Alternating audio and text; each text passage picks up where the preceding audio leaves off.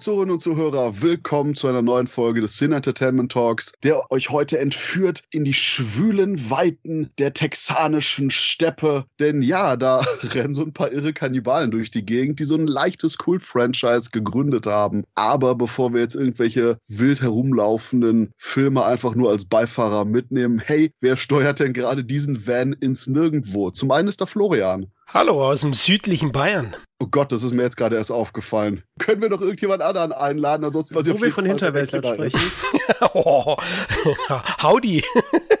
Sag aber, was ist mit euch los, Jungs? Ihr seid ja gut drauf. Und dann haben wir das Sam. Tachchen. Ich bin Christoph und gucke jetzt gerade, nachdem Florian das gesagt hat, äh, ganz nervös nach links und rechts und erwarte nur, wann irgendwie die Kettensäge anfängt zu knattern. Denn ja, yeah, wir sprechen über Blutgericht in Texas, auch bekannt als Texas Chainsaw Massacre. Und die ersten vier Filme der Reihe, denn die sind so quasi, ich sag mal, das klassische Fundament des Franchises, das sich jedes Mal wieder neu selber erfunden hat. Und dadurch wahrscheinlich eines der, wenn nicht das bizarrste Horrorfilm-Franchise aller Zeiten ist. Denn es gibt kaum einen Film, der auch nur ansatzweise zum nächsten passt oder irgendwelche Werke, die sinnvoll aneinander anschließen.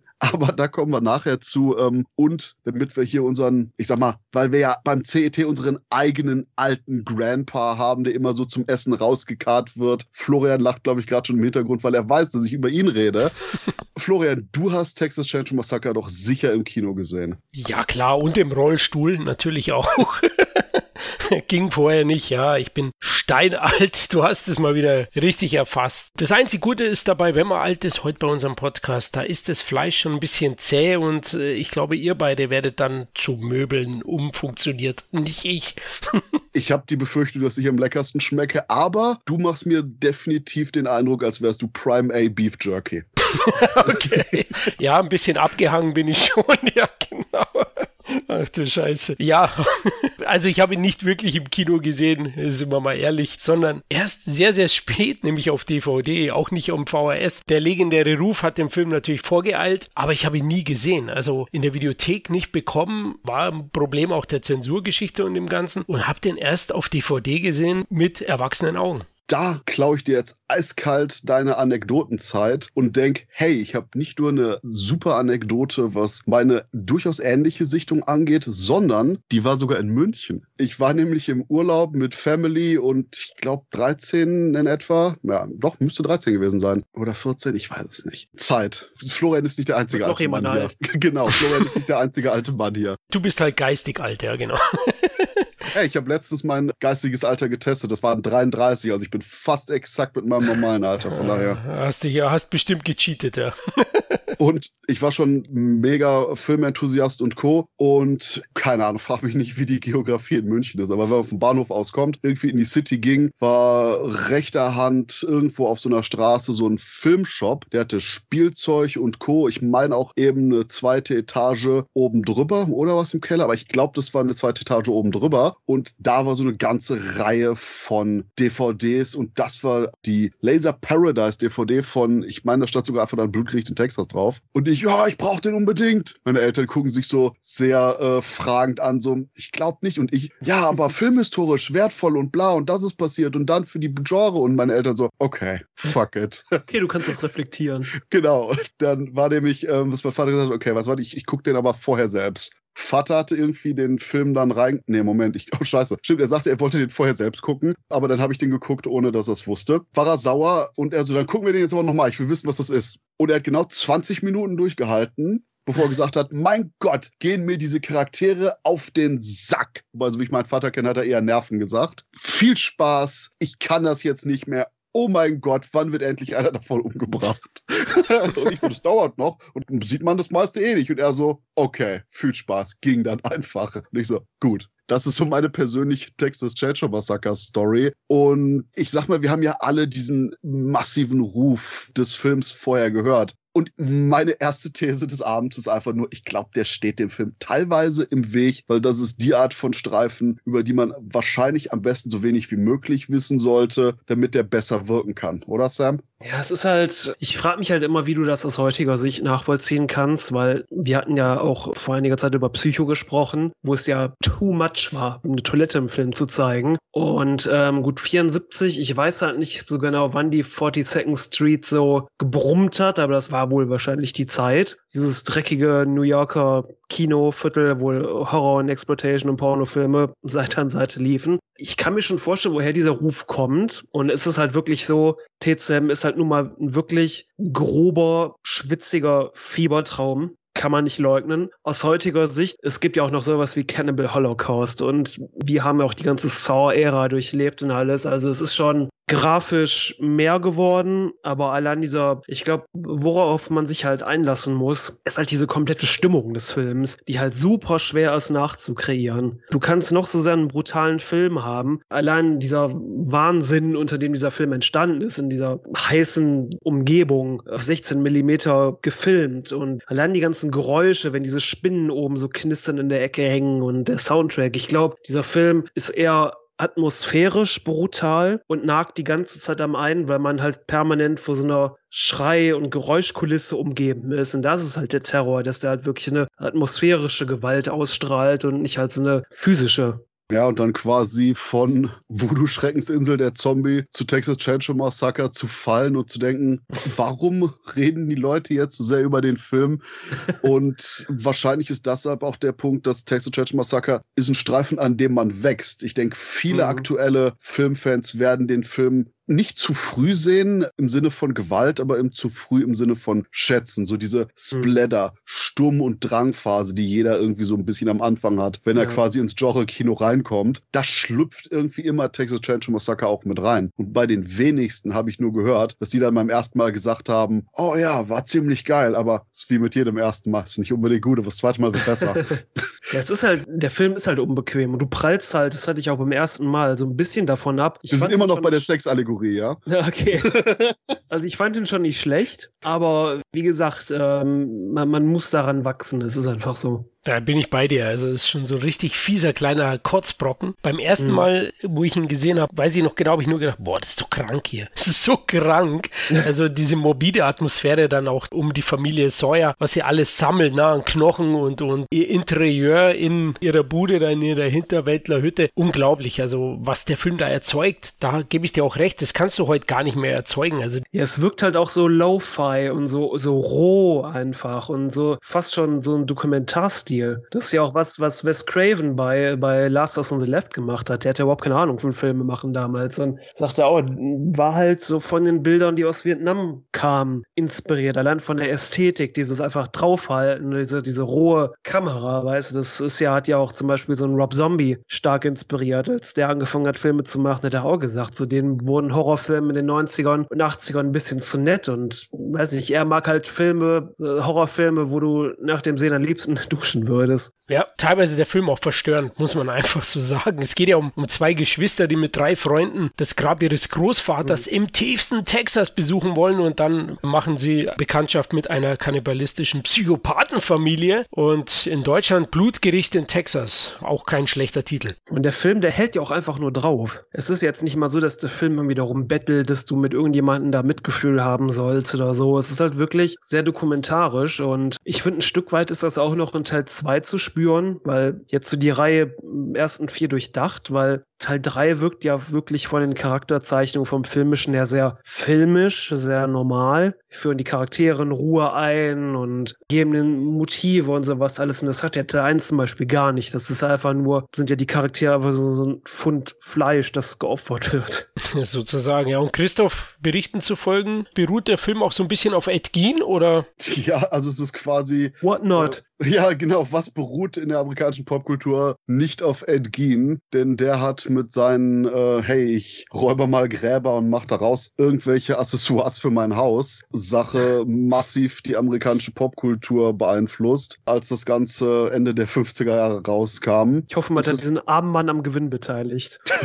das wäre schön. Oh also, ja, ja, das ist hier unser Ed Gein Villa. Die haben ja vergoldetes alles, weil ich meine, erst Psycho oder Texas Partytime, yo. Aber auch da eben schlicht und ergreifend der Punkt, dass zum Beispiel Ed Gein nicht nicht seine Mutter ausgegraben hat oder ähnliche Sachen, die oftmals immer mitschwingen, wenn man irgendwie von dem Irren redet, weil so viel davon auch Hörensagen und eben Legendenbildung ist. Und dahingehend finde ich es hier interessant, dass wirklich Texas Churchill Massaker wie dieses Gerücht eines Gerüchts, eine Legendenbildung von dem Ed Gein-Fall fast schon wirkt. Wäre eine interessante und gleichzeitig relativ, relativ akkurate Variante von der Gein-Chose sehen will, der sollte unbedingt den Film Deranged sehen. Interessanterweise auch quasi in der gleichen Zeit gemacht wie Texas Chainsaw Massacre. Deutlich mehr schwarzer Humor. Gab eine schöne äh, Edition von Wicked Vision. Ich habe sogar gehört mit einem ganz coolen Booklet, aber ich bin mir da nicht sicher. Bestimmt wieder so ein Schmierfink geschrieben.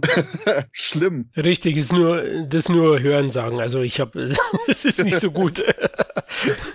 Aber der Film war schon wirklich in aller Munde damals und eben der Ruf bis spät in die 80er hinein gehalt und war ja auch Mitbegründer des Terrorkinos. Also definitiv schon ganz großes Kino, auch wenn es total unbequem ist. Da bin ich auch bei Sam. Also es ist ein Film, ja, für ein Date würde ich den jetzt nicht aussuchen.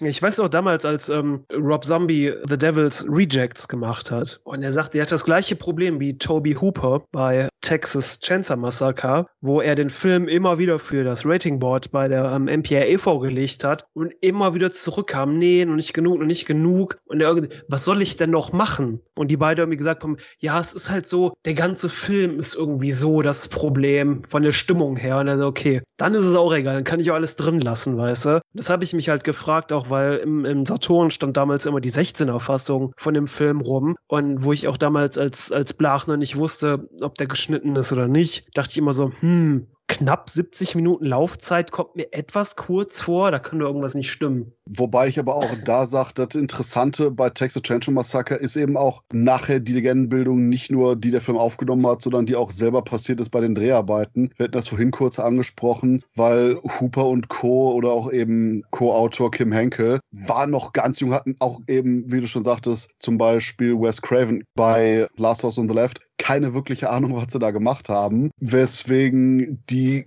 größte Anekdote hier beim Film bei Texas immer noch ist, dass zum Beispiel diese legendäre Dinner-Szene in einem 36-Stunden-Marathon gedreht wurde, weil der Typ, der ja. den Großvater, den mumifizierten Großvater gespielt hat, keinen Bock hatte, das scheiß Make-up nochmal anzulegen, gesagt hat, fuck it, wenn ich einmal raus bin, lege ich mir es nie wieder an. Und die, okay, Bitch, hat einfach nur weitergedreht und es teilweise in einem so heftig schwülen Sommer, wo gleichzeitig die Temperaturen drinnen stickig 46 Grad hatten und überall, weil die auch teilweise echtes Essen und echte Tierkadaver hatten, alles mhm. verrottet vergiftete Stank und die wortwörtlich mal eben für anderthalb Tage komplett den Verstand verloren haben. Und das ist halt eben auch die Atmosphäre, die bei dem ganzen Film konstant wirkt. Und ich denke, dahingehend ist auch wirklich, dass eben man braucht einen gewissen Sicht- und Erfahrungshorizont, um überhaupt das Ganze bewerten zu können. Deswegen ist wahrscheinlich Texas einer von den Filmen, den man zwingend zweimal sehen muss, weil beim ersten Mal kann man eigentlich nicht vorbereitet sein auf das, was einen erwartet. Mhm. Und ich mhm. denke, das ist auch der große Kultfaktor des Films, weil so oder so, ob du den jetzt guckst mit 12 oder mit 42, immer so ein leichtes What the fuck dabei. Ja, es ist halt wirklich so, so ein Anschlag, so ein bisschen. Und ich glaube auch, sowas kannst du auch nicht mehr rekreieren, weißt du, dieses Rohe, dieses Ungefilterte, ob das Blutgericht in Texas, äh, Last of on the Left oder von mir ist auch sowas wie Blair Witch Project, dieses Lo-Fi-Kino, Low-Budget, das kannst du nicht gewollt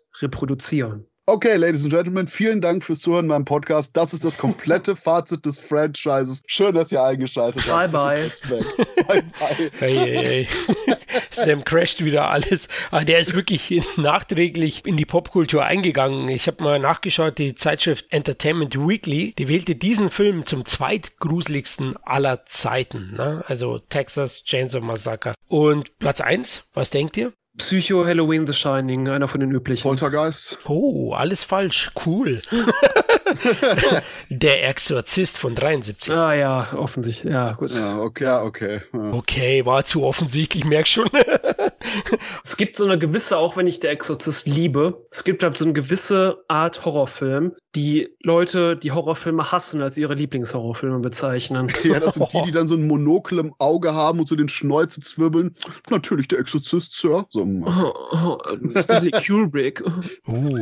Und äh, Texas Chainsaw Massacre war der erfolgreichste unabhängige Film bis 78 mhm. Halloween kam. Und dann Blair Witch Project. Ja, okay. Ja, das und die super lustige Story, dass Hooper und Co. den Film ins Kino bringen wollten und dann zu irgendeinem Hoshi gegangen sind, der irgendwie mit der Mafia zu tun hat, die absolut gefuckt hat, was irgendwie die ganzen Einspielergebnisse anging mhm. und das Geld, wo es auch wieder von den Filmen ist, so, ja, hey, ich habe einen Kultfilm gemacht, geil, würde mir auch gern ein Brötchen dafür kaufen können. Aber ich weiß noch, wo der Film vor boah, 16, 17 oder so, ich weiß nicht, ob das Cannes war oder restauriert gezeigt wurde, wurde es von Nicholas Winning Refn in die Wege geleitet. Und Toby Hooper war da auch zu Gast. Und Toby Hooper, der war wirklich zu Tränen gerührt, dass halt so ein Riesenpublikum so diesen Film feiert einfach. Und das ist halt auch, sag ich mal, Ende gut, alles gut. Ist es unfair, dass manche, manche Leute ja Toby Hooper als One-Hit-Wonder bezeichnen, weil mhm. nur der Film nachhaltig ein Riesenwerk ist, ein Meisterwerk? Aber ich sehe den schon, Toby Hooper so bei Cannes so, oh, das ist so schön, wischt sich so eine Träne aus dem Auge. Okay, gut, jetzt kann ich zurück zur Produktion von Crocodile 73 gehen. Ja, ja genau, und da stellt sich eben die Frage, das geht. Ich, ich weiß, in dem im Nachruf, der geschrieben wurde bei Toby Hoover von Rob Zombie, da hat Rob Zombie auch irgendjemand anderen zitiert, wo er auch das so, im Grunde brauchst du nur einen, um wirklich, sag ich mal, so unsterblich zu werden. Und den hatte er halt. Und der hieß Life Force. Und ich meine, Toby Hooper hatte aber auch noch andere gute Filme. Gut, bei Poltergeist kann man sich streiten, aber es ist trotzdem ein guter Film, wo sein Name draufsteht. Und ja gut, Life Force war auch nicht schlecht. Viele feiern ja auch Texas Chainsaw 2. War nicht verkehrt, was der Mann gemacht hat. Vergiss mir nicht Invasion vom Mars, ne? Ja, er war auch sehr, sehr cool. Ich muss auch noch eine Lanze brechen für äh, Spontaneous Combustion. Ich vergesse mal den ja, deutschen ja. Titel. Oh ja, mit, Feuersyndrom. ah, Feuersyndrom mit Brad Dourif in der Hauptrolle. Mit einem mhm. mega geilen What the fuck Ende und generell einfach nur Brad Dourif in seinem Brad Dourif-Sichten ja. überhaupt. Großartiges du hattest halt nicht, weil Hooper dieses, weißt du, Hooper ist halt kein Carpenter, der gefühlt einen Kultfilm nach den anderen gemacht hat. Oder Craven, der halt so mehrere Kultfilme,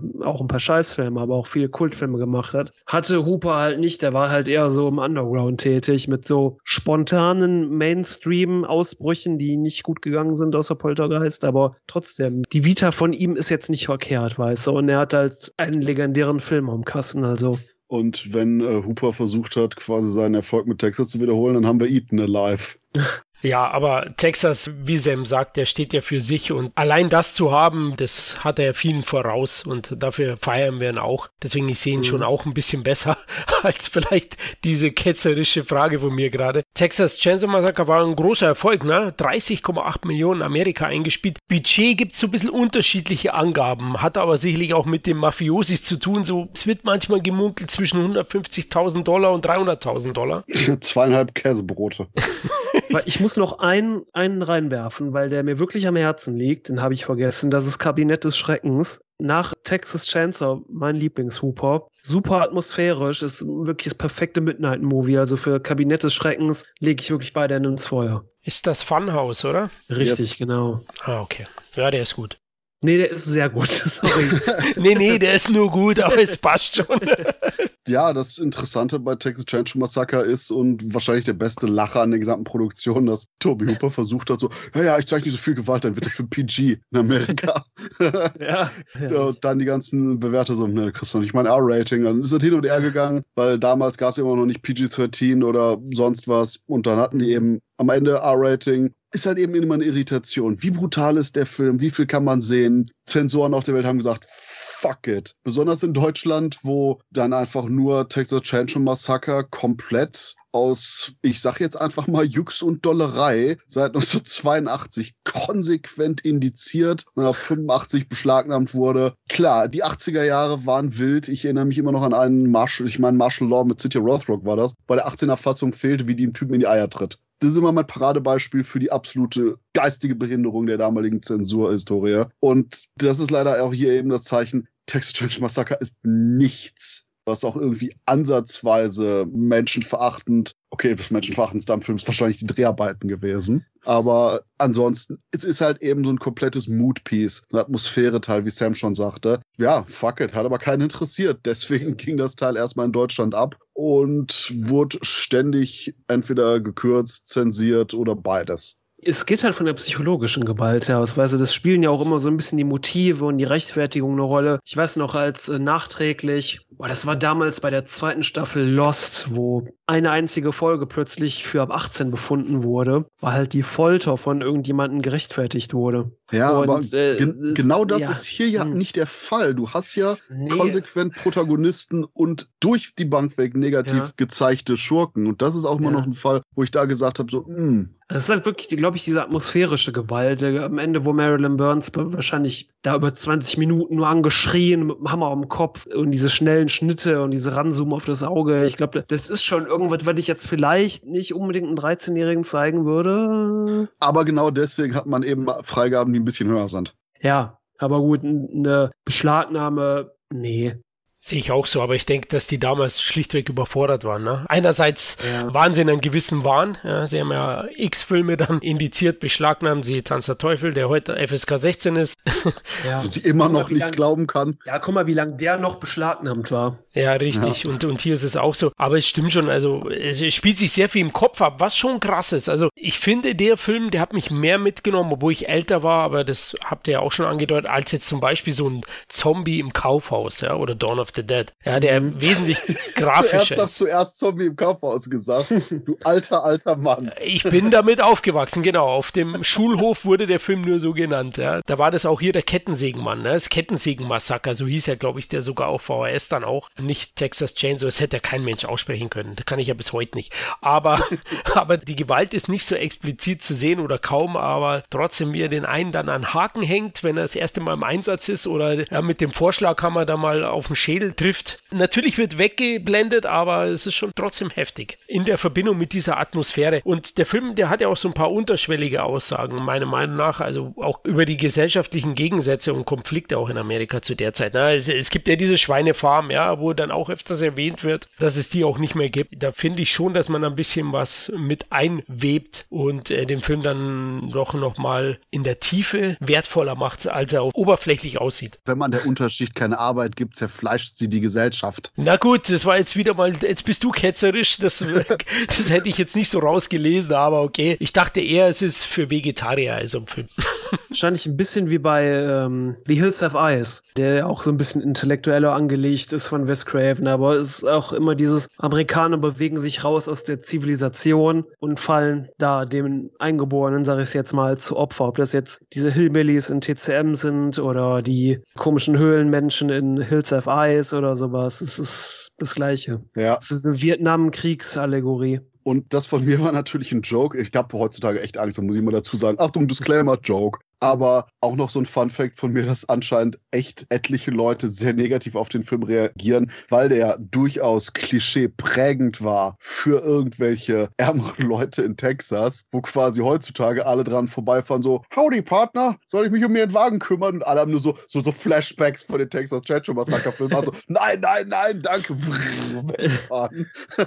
Wir schieben den Wagen lieber. Ja, also ohne Scheiß. Ich denke, die Filme waren so extrem dafür verantwortlich, einfach nur Texas einen schlechten Ruf zu geben. Es tut ja. mir recht leid. Das glaube ich auch. Ist aber auch wie, wenn sie die, den Anhalter mitnehmen, also der ist schon echt spooky mit seinen Fotos. Mhm. Und ähm, ja, der arme Rollstuhlfahrer, der kriegt ja gleich mal eine ab. Wobei ich da jetzt sagen muss, wenn wir von den ganzen Figuren sprechen, es gibt vielleicht eine sympathische davon. Ne? Also Christoph hat jetzt gar keine sympathische vorhin erwähnt, glaube ich. Aber ähm, der Rollstuhlfahrer ist schon ein bisschen nervig. Aber gut, ist jetzt jammern vielleicht ein bisschen. Ja. Die sympathischste ist die mit den roten Short Shorts. Äh, okay.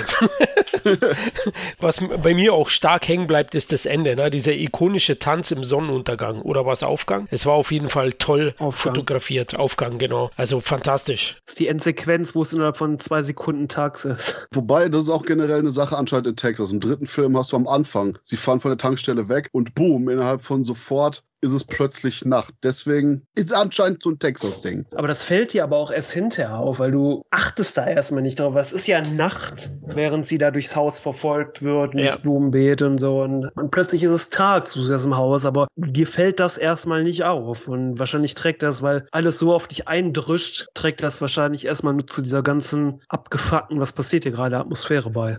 wo auch der, der Score, oder kann man es überhaupt Score nennen, als die Musikuntermalung beiträgt. Halt ja so Geräuschkulisse, die permanent auf einen eindrischt. Richtig, man hört fiebende Schweine gefühlt und eine Motorsäge knattern, also unglaublich. Ich finde es aber immer noch lustig, dass Toby Hooper, ich will einen PG-Film machen, so erst in zwei Sekunden direkt so eine Leiche auf so ein Grab gestellt, tropft er vor sich hin im heißen Sonnenuntergang. Immer noch ein sehr cooler Effekt. Und das ist auch mhm. ein Fakt, wo ich retrospektiv denke, da war Klein Christoph auch total irritiert, so, oh ja, okay, oh, sieht krass aus. Da kommt nie wieder sowas in der Richtung im Film vor. Aber atmosphärische Einstieg, ja, und wo, wo man sofort irgendwie, boah, sehr krank, was geht denn hier ab?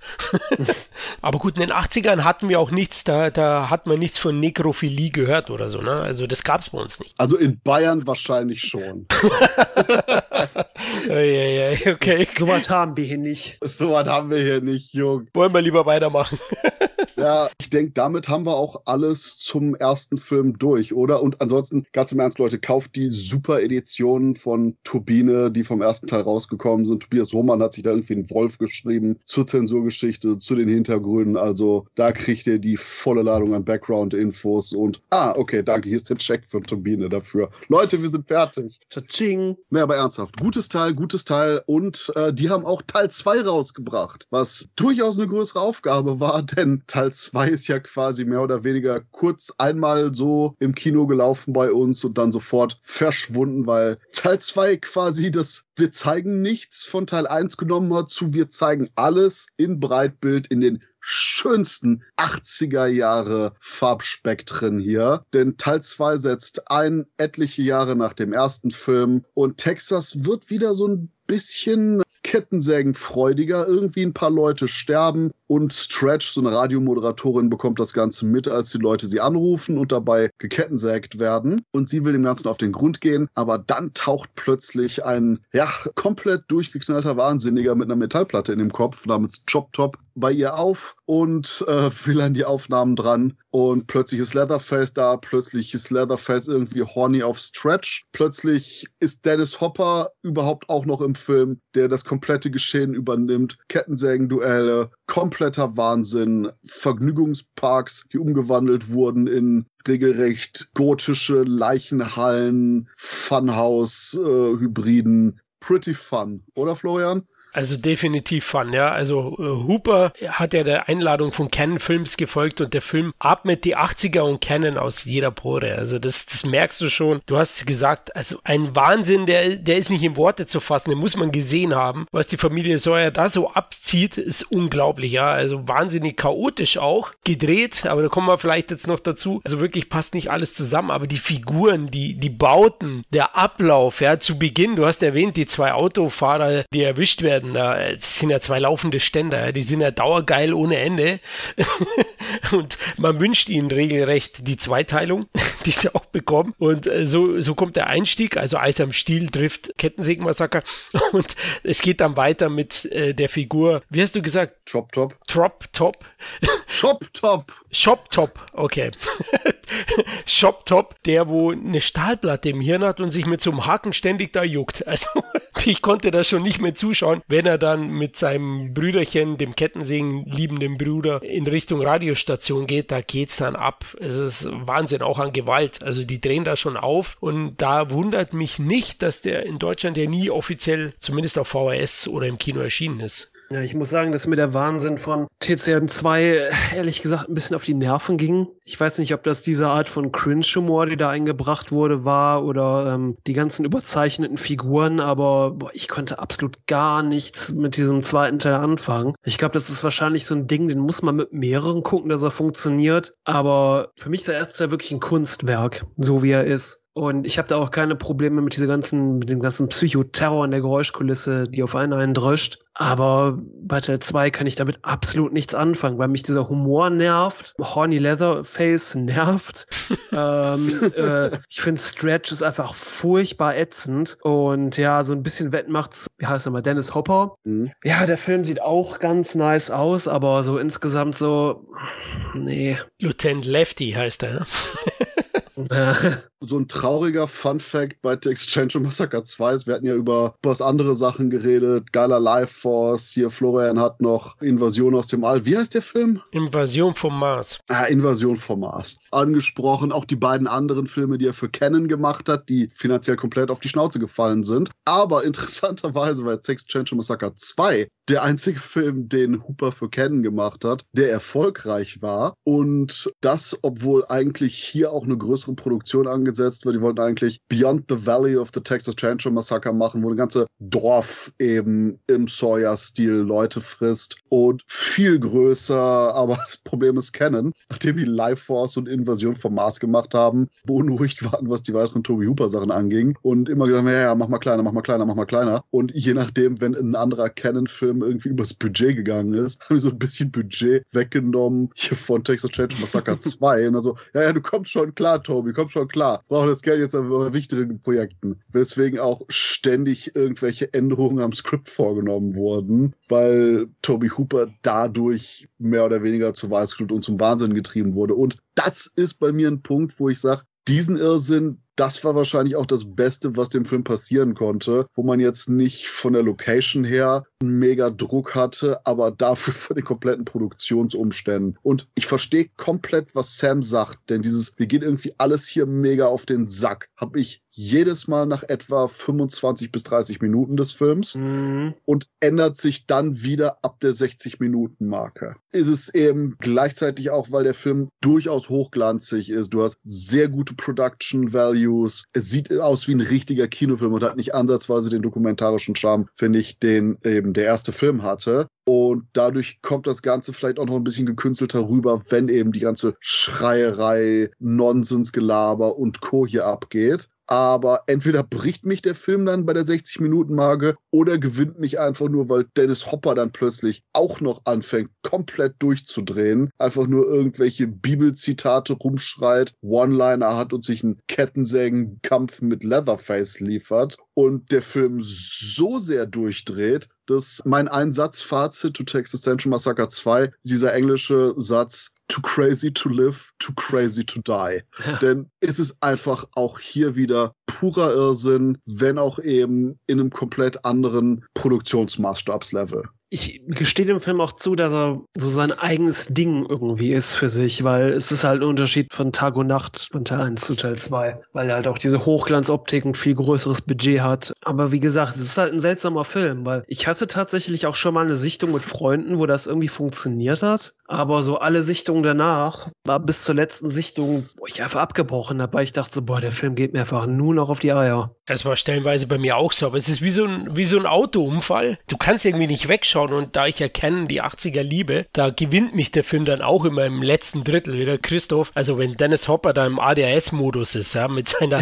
doppelt bewaffneten ja. Kettensägengurt da, es ist so geil, ja, wenn er erstmal rumübt und dann rumschreit durch die Katakomben oder was auch immer das ist ist, bis er dann dahin kommt. Und äh, Tom Savini, die Make-up-Effekte sind auch top, das muss man auch sagen. Da gibt er schon Gas. Also das war schon eher das, was ich gerüchteweise vom ersten gehört habe, ne? von der Gewalt und so. Das hast du hier gesehen, auch wenn es total überdreht ist. Und ja, den kannst du keinem zeigen. Also meine Frau hat da nur kurz vorbeigeschaut und hat Dennis Hopper dann da gesehen. Die ist sofort wieder raus. Die hat nur den Kopf geschüttelt. Also die meinte auch, das ist TV für Hirnverbrannte. Aber also ich, ich hatte tatsächlich auch meinen Spaß damit und habe mir auch im Zuge des Podcasts dann äh, die Turbine-Box zugelegt. Mhm aber es sind auch so viele kleine Momente. Du hast hier den einen Radiotechniker LG, der irgendwie ständig nur leidet, gefoltert wird und gehäutet wird sogar am Ende. Mit was stirbt er? Mit einem Oh fuck schließlich? also so, so komplett understated oder so ein mega bizarrer Scheiß wie hier Dennis Hopper tritt als Lefty gegen so eine Wand und da ist einfach ein Sturzbach aus Eingeweiden und es wird nie erklärt, what the fuck jetzt eigentlich passiert ist. Oh. Und ständig so Momente, wo du dieses Hä? hast. Und das ist das, was bei mir quasi dann immer noch das Ruder rumreißt, wo ich fast das Gefühl habe, ich sitze quasi lang genug mit den ganzen Sawyers am Tisch, um mitzulachen bei dem Wahnsinn. ja, genau. Auch das Finale, ne? Eine kleine Hommage an, ans Original. Da tanzt ja die Dame dann mit der Kettensäge, ne? Oben da am, auf dem Turm. Was auch immer, was die da zusammenbauen, ihre Traumwelt da. Das ist, ja, ich sag, wie so, wie so eine Kirmes ne, am Ende. Oh ja, und Horny Leatherface ist super lustig. Ja, wenn, wenn er mit seiner Zunge um die Zähne fährt. Ne? Oder auch alles, wo quasi er äh, nachher in den Katakomben Stretch gestellt hat und der Koch, der ja wieder der einzig zurückkehrende Schauspieler ist vom ersten Film, erklärt so, ja, Sex or the Saw, but the Saw's Family. Und ähm, einfach nur Leatherface im Hintergrund zu sehen ist, der so panisch Augen von links nach rechts guckt, weil er einfach nicht weiß, was er tun soll und mehr, mehr oder weniger so schulterzuckend so, oh, da steht und du diese komplette geistlose Irritation hast davon, wo du merkst, okay, der, der kriegt hier wirklich nicht viel mit. Und dadurch, dass er aber auch ein großer Fokus von der Handlung ist, hast du halt eben so einen mega verplanten Slasher-Killer, der zwar immer noch bedrohlich ist, aber auch gleichzeitig witzig, weil er einfach nur so verdröppelt ist. Das ist einfach ein debiler Vollpfosten, ne? Also mit Kettensäge und äh, Ständer in der Hose. ja, ich weiß auch nicht. Irgendwie habe ich, äh, naja, ich weiß, es, es kam mir halt so ein bisschen so, so, ich will nicht sagen herabwürdigend vor, aber so, es hat einfach nicht funktioniert, weil Leatherface ist ähnlich wie der Film TCM in der Legendenbildung eine größere Slasher-Legende, als er eigentlich ist, weil er wirklich nur ja ein Teil der Familie ist. Aber ähm, wie gesagt, da fand ich es schon so ein bisschen, ich will nicht sagen beleidigend, aber schon so ein bisschen so, äh, ich hätte gern meinen Slasher-Killer bedrohlich. ja, ist ein Punkt. Wäre eine Option. Ja. Definitiv. Was so ein bisschen interessant war für mich ist, dass sich Rob Zombie deutlich bei dem auch inspirieren hat lassen für Haus der Tausend Leichen. Ne? Also man sieht ja, ein paar dem, Shots auch. Vom Look her. Auch ja, vom Look, genau. Also das, das ist mir aufgefallen. Und da kann ich auch den Wahnsinn bei dem Rob Zombie-Film dann nachvollziehen, jetzt im Nachhinein, weil auch der hat mich eher, äh, wie soll ich sagen, verstört. Ja, ich habe ihn nicht verstanden, sagen wir es mal so. Ja, ich äh, gehe sogar noch ketzerischer bei Texas Change Massacre 2 dran. Alle sagen immer, ja, Chop Top Hill Mosley ist so geil der ist wirklich gut in der Rolle. Mache ich gar nichts draus, aber ich habe trotzdem mhm. mehr Spaß an Horny Idiot Leatherface. Ja, da muss man, glaube ich, äh, statistische Ader haben, dass man den, den anderen zu geil findet. Also wie du sagst, die eine Figur, der, der Radio-Mitarbeiter da, Wahnsinn, was dem alles passiert, ist ja schon wie ein Running Gag, wo ich auch sage, wo einem das Lachen teilweise im Hals zu stecken bleibt. Da verstehe ich dann auch Sam, wo man so sagen, äh, also ja, das ist schon ein, ein Vergnügen, das ich nicht jedem bedenkenlos empfehlen könnte. Ja, das Problem ist, es ist halt zu lang. Es ist immer zu in die Länge gezogen, wo der Witz einfach schon drüber ist und der Film einfach nicht aufhört und es ist dann halt ja nicht so, dass man sagt, oh, ich halte das nicht aus, sondern es ist halt einfach nur noch nervig. Ja, obwohl Canon ja noch gesagt hat, du, äh, Tobi, du musst den Film ein bisschen kürzen, weil mehr als 90 Minuten Filme wollen wir nicht veröffentlichen, weil die müssen ja. 15 Mal am Tag laufen. Und, äh, Wobei ich auch nie verstehen werde, warum die dafür dann auch eine längere Sequenz, wo Leatherface irgendwelche Kinogänger wegschnetzelt, in der Tiefgarage gekürzt haben, denn Gerade dann hätte ich vielleicht so ein paar von den Dialogszenen gekürzt, wie Sam sagte, aber nicht unbedingt die Money Shots. Mm, das stimmt, das war wohl eine falsche Gibt's denn die unveröffentlichten Szenen irgendwo zu sehen? Ja, in, äh, wir haben das VHS-Band 50.000 Mal kopiert, dann in einem Sumpf liegen lassen, dann noch 50 Mal kopiert und dann im Endeffekt auf die Disk ah, gepackt. Genau mein Style. Ähnlich abgestanden, also wie Teil 1 damals gedreht wurde, okay. Ist so für das Original-Feeling. Definitiv. Budget waren ja so 4,7 Millionen, Christoph, was ich so gelesen habe, und ein Spiel 8 Millionen, also war im Kino dann schon ein veritabler Erfolg und auf Video lief der bestimmt dann auch sehr gut, aber nicht in Deutschland. Wobei, soweit ich weiß, auch das mit den 4, irgendwas noch weiter runterging, wegen eben der Canon, ah fuck it, wir gehen, nehmen einfach das Budget hier und packen das in eine andere mhm. Produktionssache. Ja, war halt die offizielle Summe, die dann Golan Globus bekannt gegeben haben. Das ist wahrscheinlich fast nachher die Hälfte. Vermutlich. Das kam ja, ja schon sehr spät. Also es kam ja zehn Jahre nach der 1. Irgendwie so war relativ spätes Sequel, oder? 86. Ja, also zwölf Jahre tatsächlich. Richtig, da hat man sich auch gefragt, warum mhm. sie so lange gewartet haben, aber okay, hat wohl keiner Interesse gehabt oder, oder da irgendwie Potenzial gesehen, außer die zwei Jungs von Canon, die Go-Go Boys. Und ja, dann gab es eben die ganze Problematik in Deutschland mit Film lief im Kino, Film wurde beschlagnahmt. Und äh, ja, danach begann dann die Jagd nach irgendwelchen Fassungen von dem Teil. Es gab eine Bootleg-Synchro von dem Gerät. Kompletter Irrsinn alles. Aber ja, wir leben jetzt heute in einer Welt, wo das alles weg ist, nicht mehr beschlagnahmt, nicht mehr indiziert. Ganz normal erhältlich, ab 18, ungekürzt, auch wieder bei Turbine. Schönes Teil erschienen und da jetzt eine traurige Portion Pointe draus zu machen, leider nicht bei Turbine erschienen ist, Texas Chainsaw Massacre 3. Der war nämlich äh, Mitte 1991 ganz kurz in den deutschen Kinos, aber dann drohte irgendwie anscheinend auch wieder Beschlagnahmung und Co. wurde rausgenommen und danach nicht mehr wirklich ausgewertet. Und ja, das war's für Teil 3, Ladies and Gentlemen. Auf zu Teil 4. Und ich gehe so weit und sage, dass Teil 3 wahrscheinlich mein liebster Teil der Reihe ist. Ist wahrscheinlich ich, der am meisten rewatchable. Und vor allen Dingen, wahrscheinlich liegt es auch daran, es ist der einzig wirklich normale Film der ersten vier Filme. Mhm. ähm, da gehe ich mit, ja. Der ist recht konventionell fast schon, ja, gegen die anderen.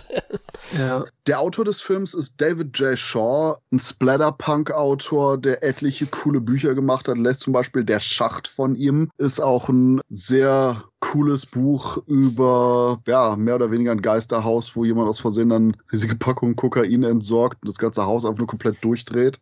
Fun Stuff aber gleichzeitig auch so eine Milieustudie. Also es ist ein bisschen so, als wenn, wenn man Frank Henlotter Filme mit dem Splatter von Peter Jackson kombinieren würde. Das ist so David J. Shaw-Style in den Büchern und halt generell entfesselt, weil bei Büchern gucken halt weniger Leute drauf als bei Filmen, weswegen man hier und da ein bisschen deftiger zur Sache gehen kann. Was dann auch die Produzenten des Films gemerkt haben, denn hey, Surprise, diesmal hat New Line Cinema den Streifen gemacht, denn die dachten, hm, Freddy Krüger haben wir vielleicht ein bisschen zu zu schnell, zu stark ausgewogen. Kriegen wir irgendwie eine zweite Cash-Cow dahin und hatten dann angefangen, Leatherface-Filme zu produzieren. Und das war auch der Faktor, denn wir hatten Freddy Krüger und der war ja Kult und Leatherface war ja auch irgendwie Kult. Also was? Den dritten Film nehmen wir gar nicht mehr Texas Chainsaw Massacre 3 wirklich, sondern der ganze Haupttitel ist Leatherface. Denn das ist das, was die Leute auch eben wissen. Schmackiger Titel, cool, Problem war halt eben nur, dass das Skript von David J. Shaw massiv zensiert wurde. Etliche Regisseure wie Peter Jackson, Tom Savini keinen Bock hatten, das Ganze zu machen. Wahrscheinlich nachdem die mit Nula in Cinema geredet haben und die bei allem gesagt haben, muss schon sehr soft werden, damit wir, wir wollen hier irgendwie so ein Franchise-Gedöns draus machen. Plus Teil 3 war jetzt auch der Streifen, bei dem zum ersten Mal dieses, hey, wir haben jetzt die Rechte für Texas, wir machen jetzt ein jährliches Ding draus, fuck yeah money Konzept eigentlich implementiert werden sollte, was Spoiler-Alarm niemals in der Geschichte des Franchise wirklich funktioniert hat. Okay, wir sparen uns jetzt mal das Prequel-Remake-Gedöns später. Aber es ist halt dieses, hey, hey, hey, die Filmreihe, die davon handelte, dass die Leute, die quasi alleingelassen wurden irgendwo in Texas, jetzt rebellieren gegen die Leute, die sie abgeschnitten haben von ihrem Einkommen und generell von der Zivilisation. Ja, ja, daraus schlagen wir Kapital. Aber wie gesagt, Ironie hat zugeschlagen, hat nie funktioniert. Aber wahrscheinlich, weil das Ganze auch eben diesen sehr mainstreamige Ausrichtung haben sollte, hm, vielleicht bin ich einfach eine Basic Bitch, aber ich mag Teil 3. Ich wüsste auch nicht, wie ich so eine Reihe wie TCM als ein Franchise weiterführen soll, das wirklich im Mainstream lukrativ ist. Außer du entwurzelst TCM komplett und es ist halt nun mal eine sehr rohe, hässliche Geschichte. Aber auch so, du hast weder irgendwelche wiederkehrenden Charaktere. Falsch! noch irgendeine wirklich kohärente Handlung. Also, was gibt es da groß zu erzählen? Du hast ganz am Anfang Caroline Williams, die einen Gastauftritt als Stretch macht. In Teil 3? In Teil 3, ja. Oh, ist mir nicht aufgefallen. Ja, die ist ganz kurz, die ist jetzt quasi äh, TV-Moderatorin und moderiert ganz kurz was an. Aber es ist Caroline Williams. Der Regisseur hat gesagt, dass das Stretches. Yeah. Yay. Woo, Legacy-Charaktere. Yay, endlich. Bring her back for Netflix TCM2. Aber scheinbar gibt es wieder äh, eine, eine politische Aussage. Ein kalifornisches Ehepaar ist diesmal Opfer von der Sawyer Family und äh, die erwischt ja gemeinsam mit einem weiteren zufällig da auftauchenden Überlebenskünstler, gespielt von Ken Forey, der schon bei Dawn of the Dead gegen die Zombies gefightet hat, der Afroamerikaner, kämpfen die dann im Wald. Also es ist TCM in the Woods sozusagen. Ich fand den auch überraschend gut. Also für mich auch vielleicht der unterschätzteste Teil der Reihe überhaupt. Also äh, habe mir jetzt erst im Zuge der, der Vorbereitung zum Podcast angeschaut, das allererste Mal. Und ich finde die Fortsetzung, die die Ereignisse des zweiten Teils weitestgehend ignoriert und dann auch neue Charaktere in die Familie einführt, grundsolide und, und durchweg gut guckbar. Ja, ich bin ein Softie und ich mag es halt dann eher Mainstream-mäßig, aber ich finde, der bietet dann schon einen ordentlichen Spannungsbogen, halbwegs sympathische Figuren Ja, vor allem eben mit Forey und des Weiteren war auch die Atmosphäre ganz gut. Also deswegen konnte ich damit leben, auch wenn man dem Film wirklich anmerkt, dass da unglaublich viel Gewaltszenen fehlen. Und ja, du hast die Unrated-Fassung gesehen. Ja, schon, aber die war mir immer noch zu wenig. Was sagt das über mich aus? Ja, anscheinend bin ich dank euch total versaut mittlerweile. mein erster Gedanke war, als ich den Film gesehen habe, okay, wir versuchen hier aus TCM Freitag der 13. zu machen. Und ähm, ja, wie gesagt, ich habe halt keine Ahnung, wie du die Reihe weiterführen willst, als so eine Art Freitag der 13. Die Leute behaupten immer, oh, Halloween hat ja so eine abgefuckte Timeline, wo TCM einfach jeder neue Film ein neues Reboot ist. Ist, ähm, ja, schon arg seltsam und zerstückelt. Wirklich, TCM, das Franchise, ist genauso zusammengesetzt wie Leatherface Gesicht. Passt dann aber auch irgendwie wieder. Wobei Teil 3 hat aber auch so viele Elemente, die ich einfach mag. Hier Kate Hodge als Hauptdarstellerin ist super. Leute, schaut euch She-Wolf of London an. Ist eine Horror-Comedy-Serie mit ihr als weiblichem Werwolf. Und die ist leider nie nach Deutschland gekommen und die erste Staffel davon ist richtig, richtig gut. Quasi so im atmosphärischen Stil der späten 80er, frühen 90er Buffy, nur ohne die Joss Whedon-Dialoge, sondern doch ein bisschen kerniger, deutlich härter hier und da mit einem kleineren Figurenpersonal. Sehr, sehr charmante Serie. Aber ich, weiß nicht, ich mochte die ersten drei Staffeln von Buffy auch, egal. Aber der Punkt ist schlicht und ergreifend, Kate Hodge, super Darstellerin. Ken Forey ist als, ich bin Survivalist, ich bin hier irgendwie im Wald und jetzt klaue ich den ganzen Film unterwegs Oh ja, und dann haben wir natürlich Viggo fucking Mortensen als Hauptirrer hier im Film, der auch einfach nur super bedrohlich ist. Oh ja, und apropos bedrohlich, wir haben hier im dritten Teil den bedrohlichsten Leatherface von dem gesamten Franchise mega Beast und auch wenn er wie in den anderen Teilen von der Familie irgendwie so mal ein bisschen Spruch bekommen hat oder ein bisschen runtergehalten wurde, nee, nee, nee, nee, hier lässt er nichts mit sich machen. Glorreiche Szene ist, wo Leatherface Walkman von einem der Familienmitglieder so, äh, ganze Scheiße hier weg damit, in den Ofen gepackt wird und Leatherface denjenigen dann zwingt, mit der bloßen Hand in den Ofen zu greifen und den Walkman wieder rauszuholen. Nach dem Motto, nee, nee, nee, bitch, not fucking with me today. Super und die ganzen kleinen Momente, wie Leatherface, der an diesem Speak and Spell ist, und er scheint so ein Clown und er gibt immer Food ein und wird immer frustrierter, weil der Computer einfach nicht akzeptieren will, dass es Food ist. Großartig. Aber es stimmt schon, Teil 3 ist sehr, sehr mainstreamig, aber sehr süffig, sagt man so schön. Bei Wein passt hier auch perfekt bei dem Film. Ich kann ihn ständig schauen, weil er einfach nur sehr unterhaltsam ist, gleichzeitig auch mit diesem klassischen, düsteren 80er Jahre Look, wo aber trotzdem mhm. irgendwelche Scheinwerfer im Wald stehen, damit du diese wunderbare, durchaus helle, bläuliche Ausleuchtung hast. Mm, mag einfach, wie der Film aussieht. Super besetzt und auch, dass man irgendwelche Nachdrehs gemacht hat, um den eigentlich sehr offensichtlich gestorbenen Ken Forey einfach nur wieder zum Leben zu erwecken. Fuck it. Weil du gerade bei unseren ganzen zynischen aktuellen Enden, yeah, wir haben Happy End. Cool. I buy it. Okay, stimmt. Also das, das, gut, dass du sagst, das habe ich jetzt gar nicht gewusst, dass das ein Nachdreh war. Das merkt man aber. Ja, ja, das passt nicht so wirklich rein. Ich habe mich zwar darüber gefreut, weil es eben zu der konventionellen Machart schon passt. Ähm, ah, okay, interessant. Ich fand es auch noch ganz gut. Die Familie Sawyer, die hat ja dann auch noch eine Stalkerin ne, im Wald. die dann auch nochmal erledigt wird, das junge Mädchen. Ja, ja, so ein entkommenes Opfer, das zu dumm ist, aus dem Wald zu kommen für eine Woche. Naja, wenn wir zu dumm kommen, dann müssen wir dann über Teil 4 reden, aber ja, stimmt. Also die schafft es nicht wirklich, da aus dem Gestrüpp rauszukommen. Naja, und es ist ansonsten wirklich eine Schande, dass Teil 3 nicht irgendwie noch eine Special Edition bekommen hat mit Dokus, was zum Teufel ist passiert bei den Dreharbeiten, Audiokommentar oder zumindest ein bisschen nachgeforscht wurde, ob man noch einen Tick mehr von den Szenen retten könnte. Irgendwie die mhm. aktuelle Unrated DVD aus US, soweit ich weiß, auch das längste jetzt. Und, aber, ah Gott, das ist wirklich eine Schande. Denn der Film wurde ja eben schon vom Vorfeld so sehr von den Produzenten glatt gebügelt. Aber ich denke eben, wie auch schon Florian so schön sagte, da schlummert noch so einiges irgendwo, ist wahrscheinlich meiste von verschollen, aber wenn das meiste verschollen ist, heißt das nur, dass man noch ein bisschen was finden kann. Ja, wahrscheinlich. Es wurde wahrscheinlich verwendet für irgendeinen Freitag der 13. Film. Ja, aber war das nicht tatsächlich so, dass der Regisseur erst bei der Premiere des Films gemerkt hat, dass die den komplett umgeschnitten und teilweise Sachen neu gedreht haben. Ja, der, der Regisseur äh, wurde auch, der wurde engagiert, feuert und weil keiner dann den Film weiter aufnehmen wollte, wieder neu engagiert. Oh Gott. Deswegen Jeff Burr als Regisseur. Es ist eine Schande, was dem Mann passiert ist. Ich denke mir manchmal, auch bei, dem, bei diesem ganzen Rechtsstreit mit dem Freitag der 13. Film oder dem Hin und Her, wie lange das gedauert hat, bis ein neuer Halloween zustande kam, wie schwer kann das sein, so einen scheiß Slasher-Film zu machen, wo du in den 80er Gefühl deine 10 Minuten eingemacht hast? Ja, Jeff Burr, vielleicht hat der ein oder andere hier nach der Schreie From a Whisper to a Scream gesehen von ihm, aber das Problem ist, dass der eben leider nie so ach, groß rausgekommen ist. Der hat auch Stepfather 2 gemacht Mhm. Pumpkinhead 2.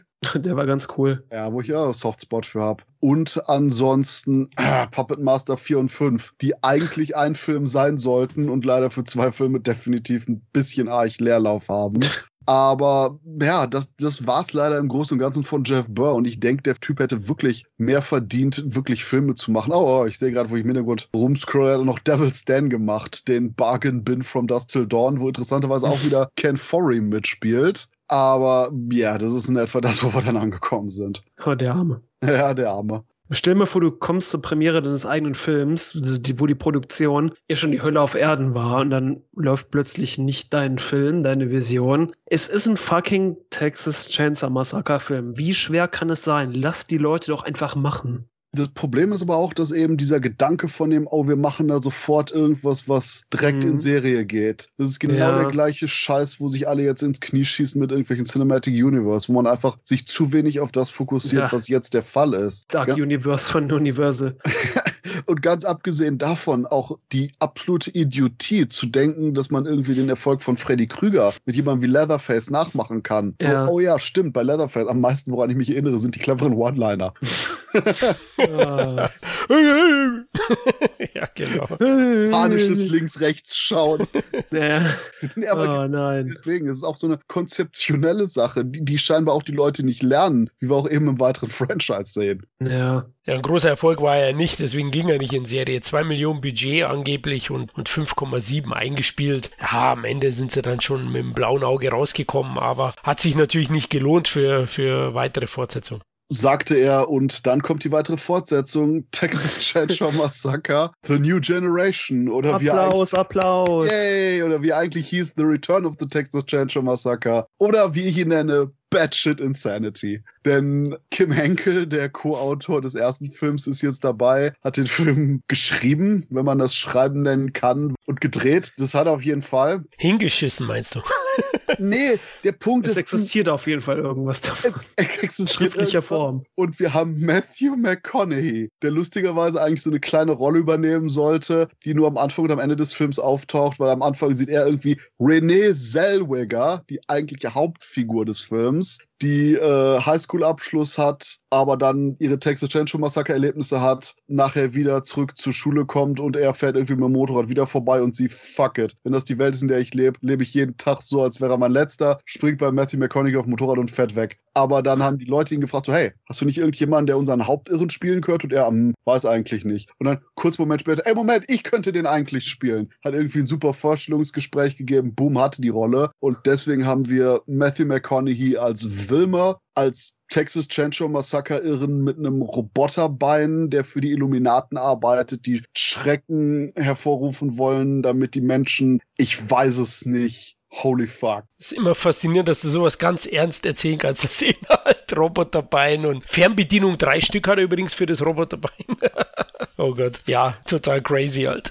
Und das Teil 4 ist wirklich, ähm, oh, ja, Fazit. ja, es fehlten mir wirklich die Worte, als ich den das erste Mal gesehen habe. Weil du hast ja diesen Ausdruck, es ist so schlecht, dass es wieder gut ist, aber ist das so schlecht, dass es schon Kunst ist? der Punkt ist, dass Ich denke, Kim Henkel wollte das Chaos der ersten Produktion in einer kontrollierten Umgebung nachstellen, Mhm. was vielleicht nicht so gut funktioniert hat. Weißt du, es ist, es ist Comedy Gold. Also es ist nicht mal so, dass du sagst, okay, wir machen das jetzt mit Absicht schlecht, weil manchmal dein Gehirn so crackt, weil du denkst so, okay, eigentlich muss das gemeint sein, wir machen das mit Absicht schlecht, aber es sieht nicht so aus. Es ist wirklich schlecht. Oder auch, ich meine, hier Wilma hat irgendwie so eine Untergebene, die heißt Dala, die irgendwie so eine Businessfrau ist, mit irgendwie gekidnappten Teenagern beim Schnellimbiss anhält und Ja. äh, irgendwie, wenn Leute ihr Fenster einwerfen, denen ihre Titten zeigt. Was? Ja, vor allen Dingen diese, diese Polizisten, die hinter ihr halten. Der Polizist meint, ich geh mal gucken, was da los ist. Und die Polizisten, aber guck nicht auf die Brüste oder irgendwie sowas. So, so völlige Gaga-Dialoge einfach. Ja,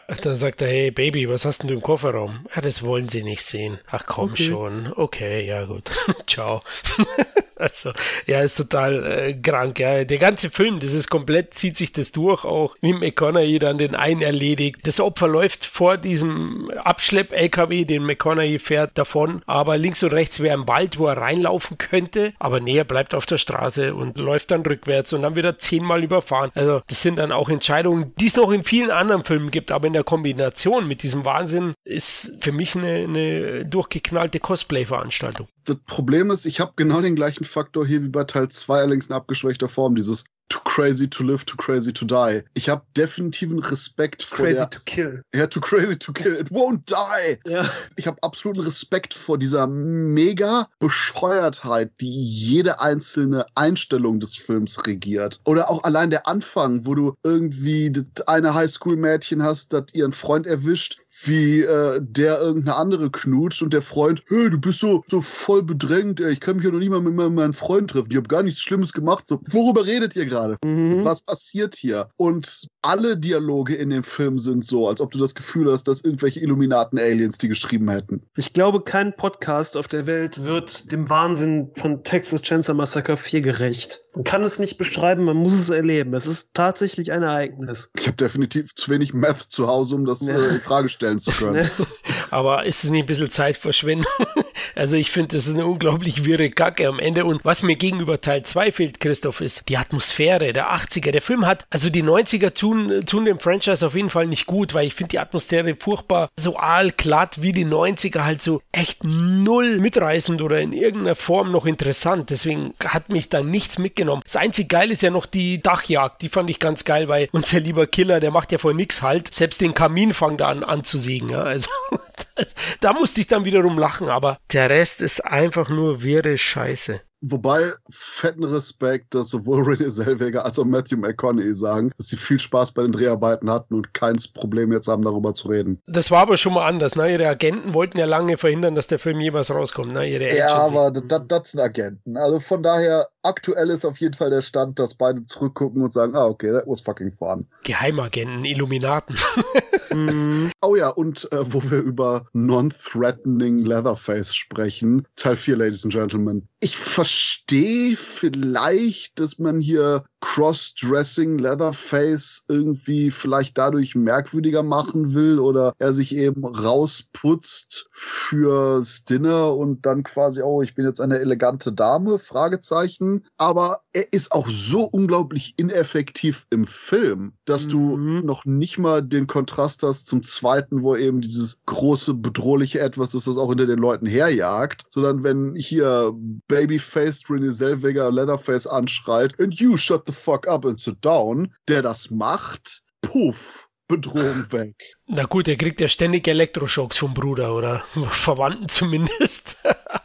Ja, damit die zwei Neuronen, die er noch im Kopf hat, miteinander kommunizieren. ja, sozusagen. Ja. Aber du hast recht, er zerlegt ja seine Bude selbst, wie erwähnt. Also selbst den Kamin, auch innen. Ich habe mir gedacht, Wahnsinn, die müssen ja renovieren, die Jungs, also nach jedem Einsatz. Und er killt ja niemanden ne, mit der Kettensäge am Ende. Also ich weiß nicht, Wilma legt alle um, oder? Ich weiß es gerade gar nicht. I don't know. Ich war mit anderen Sachen beschäftigt.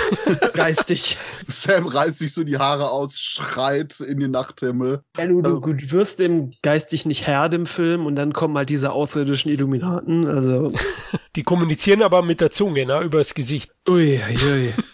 Ja, das ist, Problem ist einfach, alles, was man bei Teil 4 macht, ist dieses Fragezeichen-Diskussion. Mhm. So, was war jetzt die Entscheidung da? Was ist hier passiert? Und der Film entstand, denke ich, wirklich aus dieser ehrlichen, lass uns wieder den Wahnsinn regieren lassen, Ausgangslage von Kim Henkel, der das Ganze eben mhm. zu diesen rohen Wurzeln zurückbringen kann. Aber ja. dass er nicht realisiert, dass das eben einfach nicht möglich ist mit den extrem normalen Umständen der Dreharbeiten und gleichzeitig mit der Art von Story, dass da sämtliche Rohheit fehlt und das Ganze einfach nur eben wirkt, als hätte man irgendwo beim Schauspiel kurz was in den Punsch getan. Ja, so ist es. Im wahrsten Sinne des Wortes, ja. Ja, das, deswegen ist einfach nur so ein, so ein riesiges Schulterzucken beim Film. Denn ich denke, man sollte den auf jeden Fall gesehen haben, weil der ist zu erinnerungswürdig, um ihn auszulassen. Und auch, wie sagt man so schön, sowas sieht man nicht alle Tage. ja, es ist auf jeden Fall, äh, wie gesagt, ich bin der Meinung, man muss ihn erleben. Also es ist halt auch so, was Film kann, wie er wirken kann. Es ist schon, es ist ein Spektakel. Es ist eine Achterbahnfahrt der Gefühle. Also ich sehe es anders. Ich kann den nicht wirklich meinen Freunden äh, empfehlen, weil ich, wenn ich jetzt schon Teil 2 empfehle, da werden die mich schon anschauen danach. Aber wenn ich den auch noch den Leuten sage, dass sie ihn anschauen sollen, die ich kenne, dann, dann werde ich wahrscheinlich in der Club senden. die werden mich einweisen. Aber wenn es nachher noch deine Freunde sind, weißt du, dass es gute Freunde sind. ja, genau. Wir warten die 40 Jahre auf der dich. ultimative Test. Ja. ja, genau. Schieben mich mit dem Rollstuhl dann rein. Ja, ich weiß. Auf meiner Beerdigung soll Texas Chainsaw Massacre 4 gezeigt werden. dann kommt wohl keiner, ja. Ja, aber beim Ende von Texas Chainsaw Massacre 4, wo warum auch immer Kim Henkel einen Großteil der Darsteller aus dem ersten Film in der kurzen Krankenhausszenerie als irgendwelche anderen Charaktere kurz durchs Bild laufen lässt. Warum auch immer halt. Aber hey, Legacy-Charaktere oder kurze Cameo-Auftritte sind nicht erst im Cinematic Universe-Zeitalter beliebt gewesen. Damit endete dann auch erstmal das Franchise, denn ich glaube, niemand hat Teil 4 gesehen und dachte, oh ja, stimmt, wir genießen jetzt noch einen guten Ruf. Oder die Leute wissen überhaupt, welche Emotionen sie mit uns verbinden sollen. Weil, wie gesagt, wenn Film cineastisches Fragezeichen sein kann, dann ist es Teil 4. Und deswegen schlummerte das Texas Chainsaw Massacre Franchise erstmal für einige Jahre, bis dann, ja, bis dann Michael Bay des Weges kam. Aber das ist eine Geschichte für ein anderen Mal. Wir schließen hier unseren Podcast ab, machen die Van-Türen zu und verschwinden aus dem schwülen Texas hin in hoffentlich kühlere Gefilde und sagen, liebe Zuhörerinnen und Zuhörer, viel Spaß noch beim Zuhören und immer dran denken, keine Anhalter mitnehmen, egal aus welchem Süden sie kommen, ob Texas oder Bayern.